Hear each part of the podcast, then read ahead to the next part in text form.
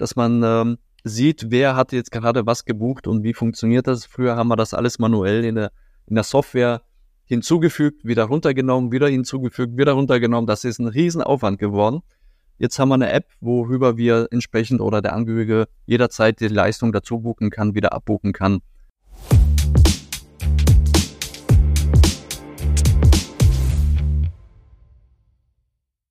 Herzlich willkommen bei Pflege Digital, dem Digital-Podcast für die Pflegebranche. Ich habe mir heute Svetoslav Markov eingeladen. Er ist Geschäftsführer bei Humanica, die im Gegensatz zu vielen anderen Gästen ein anderes Konzept verfolgen als die stationäre Altenhilfe, nämlich das Thema Senioren- und Demenz-WGs. Ich glaube, haben wir jetzt auch fast zum ersten Mal hier im Podcast und deswegen freue ich mich, dass ich mit Herrn Markov darüber sprechen kann. Aber an dieser Stelle erstmal Hallo. Hallo. Wie immer zu Beginn kurze Vorstellungsrunde. Also, was haben Sie bisher gemacht? Wie kam es dazu, dass Sie heute Geschäftsführer bei der Humanica sind? Ja, ich habe einiges gemacht äh, in meinem Leben schon und bin äh, mit meinem Bruder zusammen seit 2007 äh, bzw. 2006 haben wir die Humanica gegründet als klassischen ambulanten Pflegedienst in Dortmund und haben ja relativ schnell bemerkt, dass die ambulante Pflege, also die klassische ambulante Pflege auf Dauer wahrscheinlich sehr schwierig sein wird. Deswegen äh, ja, haben wir immer wieder mal nach äh, neuen Möglichkeiten, neue Geschäftszweige sozusagen, neue Settings uns umgeschaut und schnell auch das Thema alternative Wohnformen äh, fokussiert, die wir jetzt seit 2007, eigentlich im August 2007, die erste WG, die wir in Dortmund eröffnet haben, für demenziell veränderte Menschen, stand heute in Nordrhein-Westfalen relativ groß gewachsen. Ja, wie viele, wie viele Standorte betreibt ihr aktuell in NRW? Also sind äh, in Nordrhein-Westfalen knapp etwas über 30 Standorte ja. mit über 100 Wohngruppen und 1120 Plätze sozusagen. Ähm, wie kann ich mir das eigentlich vorstellen? Also selbst heute sind ja, äh, ich sag mal, diese Senioren- und Demenz-WGs noch nicht Usus in der, in, in der Pflege. Also schon wesentlich bekannter geworden im Vergleich zu damals, aber war das 2007 ein komplettes Novum oder, oder woher kam die Idee? Ja, das war ein relativ komplettes Novum. In äh, Berlin gab es hier und da ähm, Wohngruppen auch für Senioren, ähm, auch für demenziell veränderte Menschen, aber die waren auch genauso rar wie äh, in Nordrhein-Westfalen. Also in Nordrhein-Westfalen gab es eigentlich fast gar keine zu dem Zeitpunkt. Ähm, und der erste Gang ist natürlich immer so der klassische, man geht erstmal zur Heimaufsicht. Damals hießen sie auch noch Heimaufsicht und nicht WTG-Behörde. Ähm, und äh, ja, ich habe die Idee geäußert, was wir da so vorhaben ähm, an dem entsprechenden Standort in Dortmund-Ablabeck, wie wir uns das vorstellen. Äh, ja gut, die erste Frage war, was ist das denn genau? Also so richtig Wohnen ist es nicht und so richtig Pflegeheim ist es auch nicht. Ne? Und wie stellt ihr euch das vor? Ich auch relativ schnell der Heimaufsicht meine Wunschvorstellung geäußert. Ihr kommt, ihr guckt und lässt uns den Großen und Ganzen in Ruhe. das, äh, ähm, nein, Scherz beiseite äh, war natürlich eine Wunschvorstellung. Es ist äh, sehr schwierig gewesen, weil es keine gesetzliche Regelung dazu gab. Also Wohngruppen ähm, nach wie vor ist ein Leistungsangebot. Mittlerweile seit 2014 im Oktober ist ja die Novellierung des Heimgesetzes, also WTG-Gesetzes äh, gekommen, wo die Wohngruppen auch erstmals gesetzlich ähm, ja, Berücksichtigung gefunden haben. Und man unterscheidet heutzutage immer noch zwischen der selbstverantworteten und der anbieterverantworteten Wohngemeinschaft. Wir äh, betreuen und begleiten ausschließlich anbieterverantwortete äh, Wohngruppen, weil es anders auch gar nicht wirklich funktioniert. Also wenn zwölf verschiedene Angehörige sich äh, einigen müssen und äh, und so weiter, dann wird es schon kompliziert. Ne? Das, da muss einer so ein bisschen den Hut aufhaben und äh, ein bisschen das ganze Thema lenken und steuern, damit äh, alle dann am Ende des Tages auch zufrieden sind. Wenn ich mir jetzt so einen Standort vorstelle, das heißt, man hat, also ihr habt da ein, ein größeres Gebäude, also so, so, so quasi Mehrfamilienhaus, bloß, also ja, mitten in der Stadt. Äh, da sind dann verschiedene WGs eingerichtet und pro WG hat man dann, weiß ich nicht, äh, acht bis zwölf äh, Bewohner oder? Genau, ne? zwischen acht und zwölf Bewohner gibt es pro Wohngemeinschaft. Maximal zwölf, äh, maximal 24 in einem Gebäude, so schreibt das Gesetz in Nordrhein-Westfalen es auch vor. Ähm, Mehr als das funktioniert nicht. Ähm, und wir sind gestartet klassisch im Bestand, wo dann zwei, drei, vier Wohnungen zusammengelegt wurden auf eine Etage und äh, wo dann Wohnbereiche geschaffen wurden, Also Begegnungsräume geschaffen wurden, äh, Küche, Aufenthalt, Wohnen, Essen und so weiter und so weiter. Und dann natürlich auch die Rückzugsräume. Jeder hat sein eigenes Zimmer und jeder, jeder gestaltet sich auch das Zimmer selbst. Der Gemeinschaftsbereich wird gemeinschaftlich gestaltet. So ist das Konzept entstanden und auch gewachsen.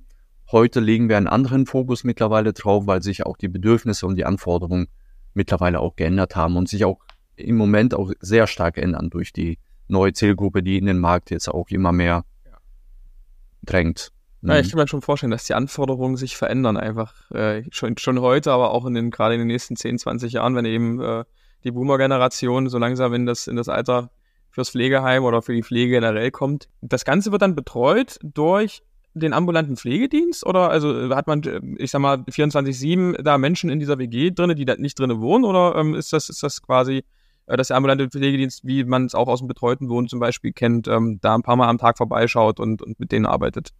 Nee, an, äh, in unseren BGs, speziell da, wo auch äh, demenziell veränderte Menschen leben, das ist auch unser Schwerpunkt mittlerweile. Also nicht mittlerweile, aber schon eigentlich von Tag eins so ein bisschen der Schwerpunkt gewesen. Wir haben auch eine Zeit lang Intensivpflege mit, äh, äh mit angeboten und auch in Wohngruppen organisiert, das ganze Thema der Intensivpflege haben uns dann vor rund jetzt dreieinhalb Jahren, vier Jahren mittlerweile, ähm, haben wir diesen Leistungszweig äh, abgegeben, weil wir ja die gesetzliche Anforderungen und die Änderungen und die ja, Anforderungen insgesamt und die politische Uneinigkeit, wohin das ganze Thema jetzt gehen soll, soll es jetzt in das stationäre Setting überwiegend rein, soll es in die klinische Thematik eher rein.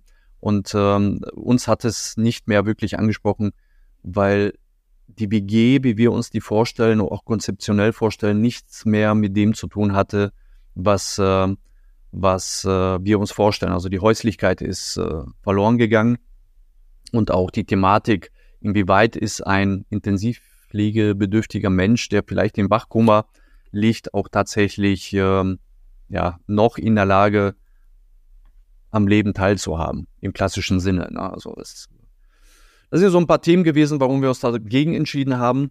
Auf Dauer betreiben, wie gesagt, oder betreuen jetzt nur noch die demenziell veränderten Menschen in den Wohngruppen. Und da ist die 24-Stunden-Versorgung äh, gewollt von den Angehörigen. Also wir stellen es immer frei, ob, äh, ob eine Präsenz äh, quasi gestellt werden soll durch den Dienst, ja oder nein. Natürlich kommt zu 99 Prozent immer das Ja, weil auch die Beaufsichtigung mit, äh, mit das Wichtigste ist, dass nichts in die falsche Richtung läuft, dass der Herd mal angelassen wird, dann wird vergessen, dass irgendwas draufsteht ne, und äh, dadurch natürlich irgendwelche Brände oder sonst irgendwas Schlimmes passiert. Oder man geht raus und verirrt sich. Ne, das ist. Ja. Ja, ja, ja. Also ähm, Herd anlassen und Co., ähm, da kommen wir jetzt eigentlich auch zu dem Thema, ähm, das uns hier im Podcast ja viel interessiert. Ähm, es gibt ich sag mal, in den Gesprächen mit den, mit den äh, Pflegeheimbetreibern, also der klassischen stationären Pflege, da gibt es ja so ein Usus, was dort so an Digitalisierung und an Technologien eingesetzt wird, also von der Pflegedoku hier und äh, dann äh, teilweise Sensorik schon da, auch wenn das noch nicht in einer breiten Fläche ist. Ich stelle mir das bei den Demenz-WGs etwas anders vor. Also können Sie da schon mal etwas zu sagen? Was sind da so die, ja, bisher die, die, die technische Grundausstattung dieser, dieser WGs? Mittlerweile sind die WGs so aufgebaut, dass wir dass wir von vornherein nicht nur die, die Thematik der räumlichen äh, Gestaltung, also die Architektur äh, im Vordergrund rücken, dass wirklich alle Flächen effizient auch äh, zugeschnitten sind, nicht nur für die äh, Menschen, also für die Nutzer, wie sie im Gesetz äh, heißen, also für die Nutzer der Räumlichkeiten, sondern auch für die Mitarbeiter eine übersichtliche äh, Fläche darstellen. Wir versuchen die langen Flure, wie sie aus einem stationären Setting bekannt sind, wo äh, erstmal kilometerlang der Flur ist, äh, na, dann die Zimmer von abgehen und irgendwann kommt dann der große Bereich, wo man äh, sich eigentlich äh, zusammensetzen kann, weil es natürlich auch so im, im, vor allem im Bereich der demenziell veränderten Menschen ein ähm, Hindernis ist, dass man diesen Flur erstmal überhaupt geht. Ähm, deswegen haben wir die, die Konzeption architektonisch dahingehend so gestaltet, dass alles relativ offen ist. Aus dem Zimmer direkt in den, ja, im mitten, mitten im Leben sozusagen, ne, da wo sich das Leben auch abspielt, wo gekocht wird, wo gespielt wird, wo Unterhaltung stattfindet und so weiter. Ähm, technisch statten wir mittlerweile die WGs auch ähm, losgelöst von diesem ganzen irrsinnigen Thema mit, äh, ob ich jetzt ein WLAN drin habe und Internet drin habe und so weiter und so fort, das sollte schon längst eigentlich äh, ja Uso sein, ne? das ist, äh, dass wir uns darüber überhaupt nicht unterhalten müssen, ob in einer in einer Einrichtung Internet ist und in einer WG überhaupt äh, Internetanschluss äh, vorhanden ist und wie jedes Zimmer da ne? und so weiter. Also das ist äh, das ist mittlerweile Standard ähm, bei uns äh, schon lange Standard bei uns. Also von Tag eins haben wir flächendeckendes WLAN in, in gesamten äh, in den gesamten WGs. Ähm, viel wichtiger ist die Thematik, wie können wir effizient die, Digital die Digitalisierung einsetzen, dass ähm, sowohl die Sicherheit für den äh, Nutzer noch äh, höher ist als jetzt schon und äh, der höchstgrößte Nutzen und Unterstützung für den Mitarbeiter an der Stelle. Und da haben wir ähm, verschiedene Modelle und verschiedene Sensoriken und verschiedene Hersteller von, von solchen Sachen ähm, ausprobiert und getestet. Ähm, ehrlich gesagt ähm, gibt es im Moment keine wirkliche Lösung für die Themen, die, die uns bewegen. Also ich möchte nicht ein Produkt haben nur für Sturz, ein Produkt nur für Sturzprophylaxe als Beispiel oder ein Produkt für Inkontinenzprophylaxe oder Inkontinenzfeststellung oder äh, Bewegungsfeststellungen und so weiter. Ich finde, irgendwann haben sie ja nur noch irgendwelche Sensoriken an der Decke oder an den Wänden und, äh, und, und das ganze Thema muss ja auch gesteuert werden. Und äh, wenn sie dann 20 Apps auf dem, auf dem äh, Telefon haben, und dann, das ist das Hauptproblem, ja. Ja, also das, das, das, das große Problem, was ich da sehe, ist halt einfach, wie Sie schon sagen, naja, man hat dann 20 verschiedene Insellösungen und die kommunizieren eben nicht miteinander. Und ich bin mir ehrlich gesagt nicht sicher, wohin die Reise da geht. Also wird es irgendwann einen Komplex-Softwareanbieter geben, der alles kann, also von Inco bis äh, Sturz bis hin zu äh, Temperaturmessung etc. Ähm, oder, oder Bewegungsmessung? Oder ist es nicht viel sinnvoller, wenn man sagt, okay, man hat eine äh, zentrale Plattform in so einer WG, also irgendeine technische Plattform gibt es ja auch hier so Ambient Assisted Living äh, Plattform, so Smart Home Sachen und an die werden die Sachen einfach angedockt durch smarte Schnittstellen. Also haben Sie da schon eine Präferenz oder zeichnet sich da etwas am Markt ab, äh, dass so etwas entsteht? Ja, wir beschäftigen uns äh, sehr stark damit, äh, mit diesem Thema, weil das auch die Zukunft aus unserer Sicht sein wird. Ähm, vollautomatisierte Roboter, die dann die Betreuung und Pflege übernehmen, sehe ich ehrlich gesagt zumindest in der, in der nahen Zukunft nicht wirklich, auch wenn die, auch wenn der Fortschritt sehr schnell in der Richtung äh, sich entwickelt. Aber das ist, äh, ist, also wir sprechen ja immer noch über Menschen und über die Versorgung und es ist schon eine sehr intime Beziehung, die man dann auch zu einem Kunden aufbaut. Ähm, deswegen sehe ich dieses Thema eher weniger. Aber was wichtig ist, nochmal zurück auf Ihre Frage zu kommen, wir beschäftigen uns sehr intensiv mit diesem Thema. Und zwar brauchen wir nicht in die Insellösungen, sondern wir brauchen eigentlich ein System oder vielleicht zwei Systeme, die über eine Plattform laufen, wo Bewegungen gemessen werden, wo Stürze erkannt werden, wo Vitalwerte im besten Fall ähm, erkannt werden, ähm, bei Abweichungen oder bei kritischen Werten die ähm, zuständige Kraft sofort informiert wird, dass sie auch gezielt handeln kann und frühzeitig handeln kann. Ähm, das Ganze gekoppelt mit der äh, Dokumentation, dass äh, Vitalwerte, also dass keiner mehr mit der Waage hinter dem äh, Kunden herlaufen muss, sondern stelle sich mal hier drauf und dann gucken wir wie viel du heute wiegst, ne? sondern vollautomatisiert quasi diese ganzen Themen irgendwann in die äh, Pflegedokumentation einfließen. Und wenn Abweichungen äh, erkannt werden, also Thema KI auch im Hintergrund, die dann läuft, ähm, also die Auswertung dann auch gezielt äh, quasi äh, ja derjenige oder die zuständige Kraft informiert wird. Wir sind mit ähm, einem Startup mittlerweile sehr intensiv ähm, in diesen in diese Entwicklung auch äh, involviert und fördern auch diese diese Entwicklung, diese Systeme haben auch äh, mehrere erfolgreiche Tests schon hinter uns.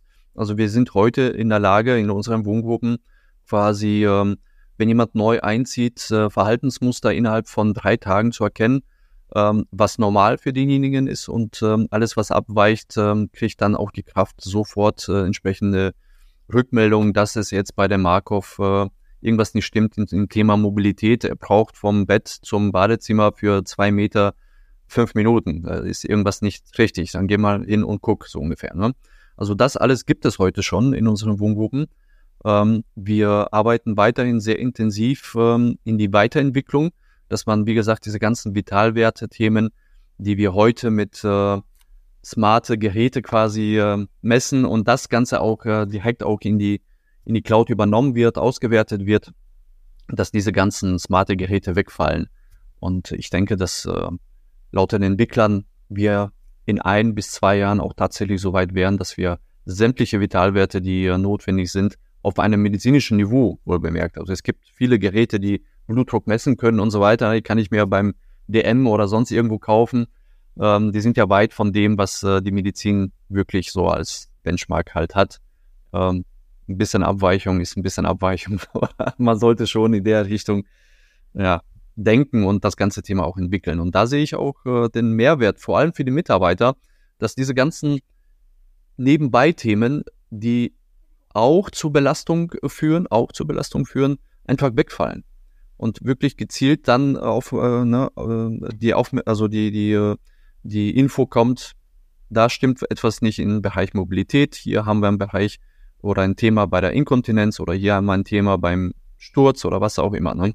Bei dem ähm, Startup, mit dem Sie da kooperieren, ist das schon eine Lösung, die, die, die frei erhältlich ist oder ist es gerade noch bei euch intern in der Pilotphase?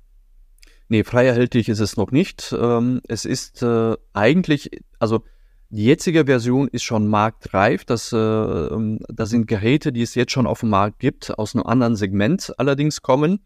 Ähm, sehr simple Sachen, ehrlich gesagt, sehr simple Sachen, aber sehr intelligent weitergedacht. Und äh, durch kleine Modifikationen und kleine Software-Updates und Software-Modifikationen quasi ähm, ist das heute schon möglich, ne, mit den Geräten, die heute schon da sind. Also man muss jetzt nicht äh, eine Raketenwissenschaft daraus machen. Fand ich super. Also diesen Ansatz äh, fand ich sehr ergreifend sozusagen, wo ich sage, okay, das ist, das ist gut. Ja, es ist halt sehr charmant, ne? also dass man wirklich sagt, okay, die Nebentätigkeiten, die, die sonst sehr viel Zeit fressen und dieses ständige im Alarmmodus sein, weil es könnte ja was passieren. Ich muss ständig gucken, ist da was passiert, ist da was passiert. Ich weiß es immer nie genau. Äh, das ist natürlich auch, ich, ich denke, für viele, für viele Mitarbeitende da auch, auch psychisch eine Belastung, ehrlich gesagt, wenn man eigentlich sich nie sicher ist, okay, ist jetzt äh, dort in dem Zimmer alles okay, die Person, die war gestern schon nicht so ganz fit. Ähm, ich glaube, da kann Technologie wirklich helfen und ich, ich denke auch, wo wir uns alle einig sind, ist, dass eben nicht in drei Jahren hier die Roboter, wie Sie schon gesagt haben, ähm, vollautomatisiert äh, äh die, die, die Menschen pflegen. Also das Ziel sollte es doch viel eher sein, die ungeliebten Nebentätigkeiten wegzuautomatisieren. Das geht mit den heutigen technologischen Mitteln schon und dann die, die, den Kernfokus auf die eigentliche Pflege zu legen. Und ähm, da bin ich auch dann großer Fan von. Ein großes, also die Technologien sind schon da vielerorts. Hier und da vielleicht braucht es noch ein bisschen Feintuning, ja, okay. Ein großes Problem, was die stationären Einrichtungen haben, ist ja die Refinanzierung. Also, dass die sagen, hey, ähm, die sind in einem sehr starren äh, Finanz Korsett eigentlich drinne. Da fällt auch mal nicht eben ein paar tausend, zehntausend Euro oder noch mehr ähm, für so eine Einrichtung ab. Wie ist das bei euch? Also bei euch gliedert sich ja sozusagen der, also die, die, die, die Kosten für den Bewohner, das ist quasi eine, eine Miete, eine, eine Raummiete plus paar Nebensachen plus äh, sozusagen die, die Pflege an sich, oder? Genau. Also unser Konzept ist so aufgebaut, dass wir von vornherein gesagt haben, diese ganzen Mussleistungen sind aus unserer Sicht äh, oder vor allem auch aus meiner Sicht sehr stark ähm, betrachtet nicht mehr zeitgemäß. Also ähm, ich vergleiche das mit dem Telefon, wenn ich ein neues Handy brauche, gehe in den Laden und äh, möchte mir äh, neues Smartphone kaufen und dann äh, sagt man mir, ja, hier, ne, das neueste Modell, keine Ahnung was, kriegst du äh, für ein Euro, wenn du Vertrag X abschließt. Brauche ich nicht, ich brauche nur die Hardware, nur das Telefon. Geht nicht. Ähnliches Modell ist im betreuten Wohnen oder in den oder in den äh, Servicewohnen, also Begrifflichkeiten sind auch noch gar nicht wirklich definiert, was ist Servicewohnen, was ist betreutes Wohnen. Ähm, wenn ich ins klassische betreute Wohnen einziehen möchte, muss ich Paket Nummer eins kaufen und ich muss mindestens Pflegegrad zwei haben und so weiter und so weiter. Also sie sind Hürden, wo ich sage, ich will eigentlich nur die, oder ich brauche nur die Sicherheit, dass wenn mir mal was passiert, ich auf den Knopf drücke und dann kommt jemand und hilft mir, wenn ich mal hingefallen bin oder sonst etwas. Ja? Und da haben wir unser Konzept äh, schon relativ zeitnah, also 2010 haben wir dann das Konzept umgestellt, haben gesagt, bei uns gibt es keine Mussleistung, ähm, auch keine keine ähm, klassischen, also in den Wohngruppen gibt es immer die Modelle der LQV, der Leistungsqualitätsvereinbarung, wo eine Präsenzpauschale vereinbart wird. Ähm, für den Dienst quasi, ne, wo äh, dann äh, jeder die zahlen muss, zuzüglich diesen ganzen Unterstützungsleistungen, die noch kommen, ob es Pflege, Betreuung, Hauswirtschaft, was auch immer ist, ähm, noch on top dazukommen. Wir haben gesagt, wir betrachten jeden Kunden individuell, stellen seinen Bedarf fest und empfehlen aus dem Pflegebereich die körperbezogenen Themen zum Beispiel oder Hilfe bei der Nahrungsaufnahme oder selbstständige Nahrungsaufnahme, also Frühstücken oder Mittag oder Hilfe dabei, wie auch immer. Und wir betrachten das Thema Hauswirtschaft und wir betrachten das Thema Betreuung. Und quasi matchen das ganze Thema und, und machen ein Rundumpaket individuell auf jeden Einzelnen abgestellt. Denn ähm, im stationären Sektor ist es ja so, sie kommen rein und sie haben einen fest vorgeschriebenen Pflegesatz. So Pflegegrad 3, dann wird das Programm Pflegegrad 3 abgespielt. Jetzt mal ganz plakativ dargestellt. Natürlich nicht so, aber ähm, im Endeffekt guckt keiner, wo liegt der tatsächliche Bedarf dann äh, desjenigen, zumindest in der Abrechnung nicht, ne? weil es gibt den äh, Pflegegrad und mal Belegungstage ergibt am Ende des Tages äh, die, die Gesamtrechnung für den Monat. Bei uns setzt sich das ganze Thema aus verschiedenen einzelnen Bausteine. Es ist sehr aufwendig, sehr, sehr, sehr aufwendig, weil über 1000 äh, Kunden, die wir in der, in der Betreuung und in der Unterstützung haben, jeden einzelnen immer zu gucken und wie war jetzt oder was wurde jetzt abgerechnet, was wurde nicht abgerechnet. Also sind alles Wahlleistungen. Sie können heute sich äh, den Einkauf bestellen, kriegen den heute geliefert. Sie müssen morgen nicht wieder den Einkauf haben. Also Sie können bestellen und abbestellen, wie Sie möchten. Bei uns äh, jegliche Leistung. Auch die Angehörigen können kommen und sagen, so, ich mache heute mal die Wäsche oder die Woche mache ich die Wäsche, braucht ihr gar nicht zu tun.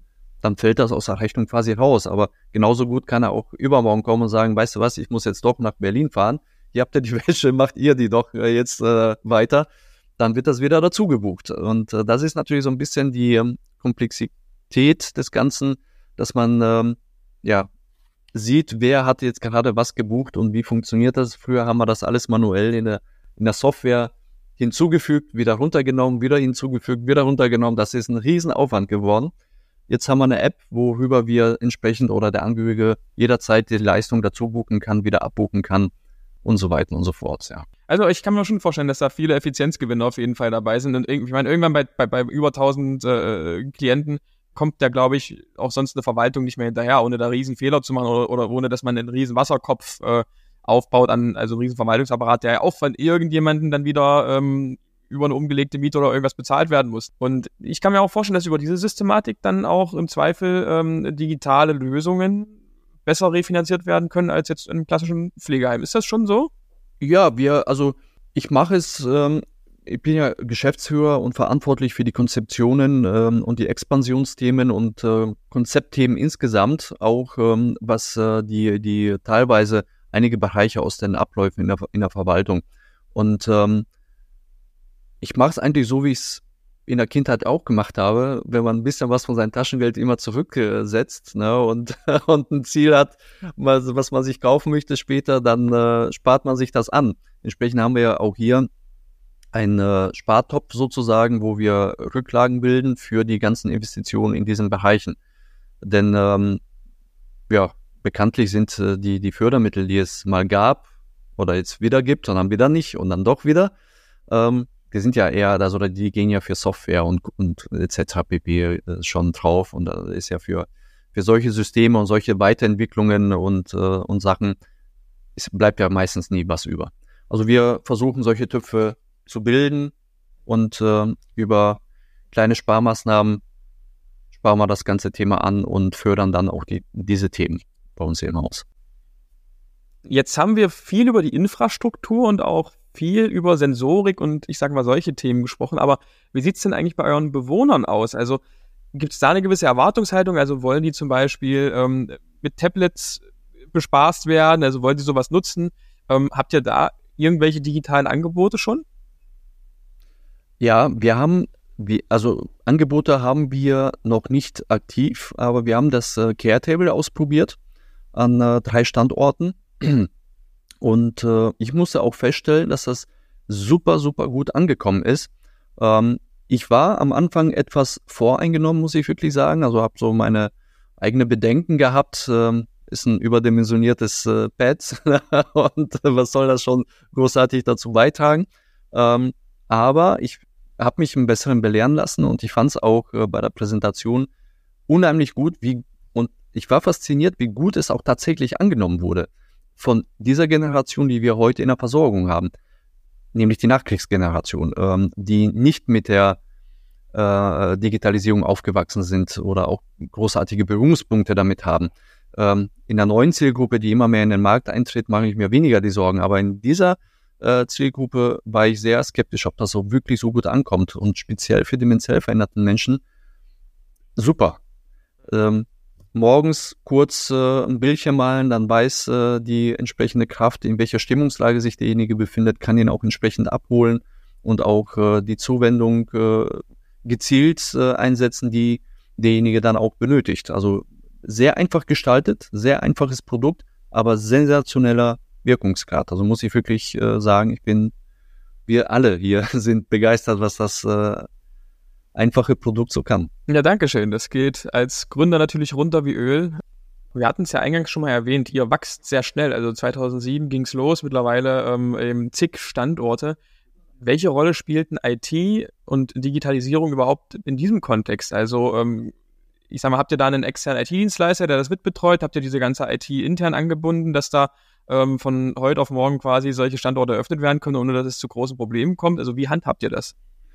Wir haben es ähm, eine ziemlich lange Zeit in-house gehabt, nur dann sind wir auch relativ schnell an die Grenzen gestoßen, ähm, dass man IT-Fachleute braucht und punktuell dann braucht. Also eine Neueröffnung, dann muss ich halt eine Woche, zwei, drei, einen Monat vorher rein, alles installieren, fertig machen und dann, ja, dann ist wieder der Leerlauf da. Ne? Was macht man damit? Und da wir kein IT-Unternehmen sind, haben wir gesagt, okay, dieser Bereich äh, sourcen wir lieber aus. Äh, das ist auch der einzige Bereich, den wir outgesourced haben, ähm, weil es einfach viel effizienter auch für uns ist, ähm, mit einem externen Dienstleister zu arbeiten, der mittlerweile fast exklusiv für uns arbeitet, weil sämtliche IT-Themen, die wir haben, ähm, laufen darüber, ob es ein Server ist, ob es ein neuer Rechner ist für einen neuen Mitarbeiter oder einen neuen Standort ist oder ein neues ähm, äh, Tablet ist, was, äh, was irgendwo eingesetzt oder ausgetauscht werden muss, läuft alles mittlerweile zentral über den Dienstleister. Und so ist das ganze Thema getaktet. Also wir haben quasi fest vordefinierte Abläufe.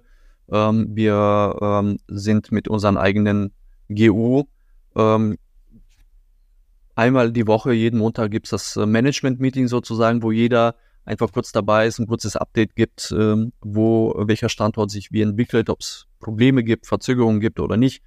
Die IT weiß immer Bescheid. Äh, so kann äh, auch äh, das Thema Personal, die Personalakquisition, das äh, Antrainieren der, der Abläufe, also die, äh, das Onboarding sozusagen neuer Mitarbeiter, neuer Teams, äh, ja, Hand in Hand äh, ausgetauscht wird, dass man nicht äh, erst einen Monat vorher sagt, okay, ja gut, jetzt müssen wir nach Dortmund, neuer Standort und, äh, und jetzt geht's los. Müssen wir gucken, wie wir, wie wir das hinbekommen.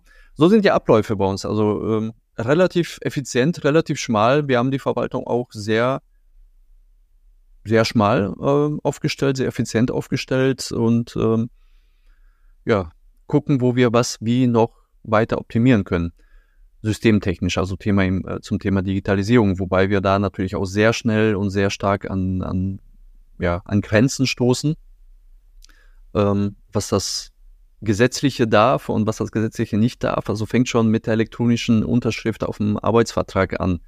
Ja, ja, das ja, ist, ja. Ne, also schwieriges Thema. Es gibt zigtausend Rechtsprechungen darüber, ob dann ein Vertrag noch ein Vertrag, also noch gültig ist oder vielleicht schwebend unwirksam ist oder vielleicht, äh, wenn mal eine Befristung sein sollte, je nach Profession oder je nach Gruppe, ob diese Befristung dann doch nicht mehr befristet ist oder nicht. Also es ist äh, sehr kompliziert teilweise.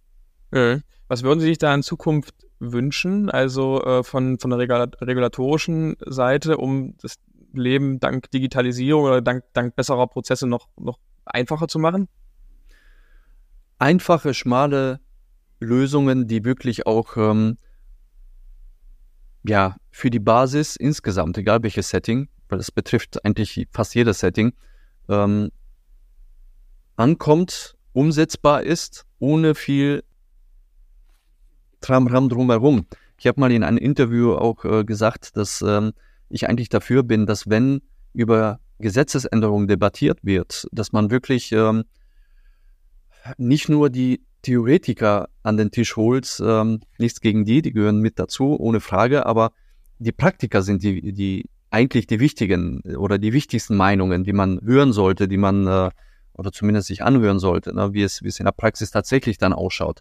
Und ähm, und äh, ähm, das sollte aus unserer Sicht äh, viel mehr viel mehr äh, angehört werden und viel mehr berücksichtigt werden, weil es sind teilweise wirklich Kleinigkeiten wie eine Unterschrift auf dem Arbeitsvertrag. Warum muss jetzt der Mitarbeiter aus Recklinghausen nach Düsseldorf oder nach Dortmund in die Verwaltung und sich äh, den Arbeitsvertrag äh, zu holen oder wir schicken den mit der Post raus, dann muss eine, ein Exemplar wieder irgendwie zurück. Also sind heutzutage einfach unwichtige, also unwichtige Themen, ehrlich gesagt. Also wir haben so viele Themen, über die wir uns, äh, die viel wichtiger sind, um die man sich kümmern sollte, als über solche eigentlich mittlerweile Standardabläufe und verwaltungstechnische Abläufe. Also da, da kann man ja jetzt, also da kann ich Ihnen noch so viele Beispiele bringen, ne, die einfach die Arbeit erschweren. Ne? Das sind an, also angefangen von Verordnungen, die, äh, die der Arzt ausstellt über, ne, die, die immer noch im Originalpapier innerhalb von drei Tagen bei der Kasse vorliegen müssen. Das ist, das ist also in der Realität, das ist fast unmöglich. Also wenn der Arzt heute sagt, äh, der Markov braucht nicht mehr zweimal am Tag Medikamente, sondern jetzt viermal am Tag, weil er noch eine Lungenthema hat, ähm, dann stellt er eine neue Verordnung aus und äh, der äh, Mitarbeiter oder der Angehörige müsste jetzt zum Arzt, möchte sich diese Verordnung abholen. Er müsste sie unterschreiben, den Pflegedienst übergeben, also uns übergeben. Wir müssen sie ausfüllen, stempeln, unterschreiben und dann der Kasse rüberschicken und das in drei Tagen. Ähm, tja, die elektronische Übermittlung äh, reicht der Kasse nicht aus. Das ist ja, äh, bedauerlich im Jahr 2023, aber naja, ich denke oder ich hoffe besser gesagt, dass sich da in den nächsten Jahren noch viel tun wird. Auf der einen Seite ein bisschen langsamer, auf der anderen Seite vielleicht ein bisschen schneller. Ähm, ja, ansonsten bedanke ich mich für Ihre Zeit, Herr Markov. Ähm, danke Vielen für den Einblick in das Thema Senioren-WGs und Demenz-WGs und auch die technische Ausstattung dessen, was da auch vielleicht auch in Zukunft so kommt. Ähm, und ich hoffe, wir hören uns bald mal wieder. Sehr gerne.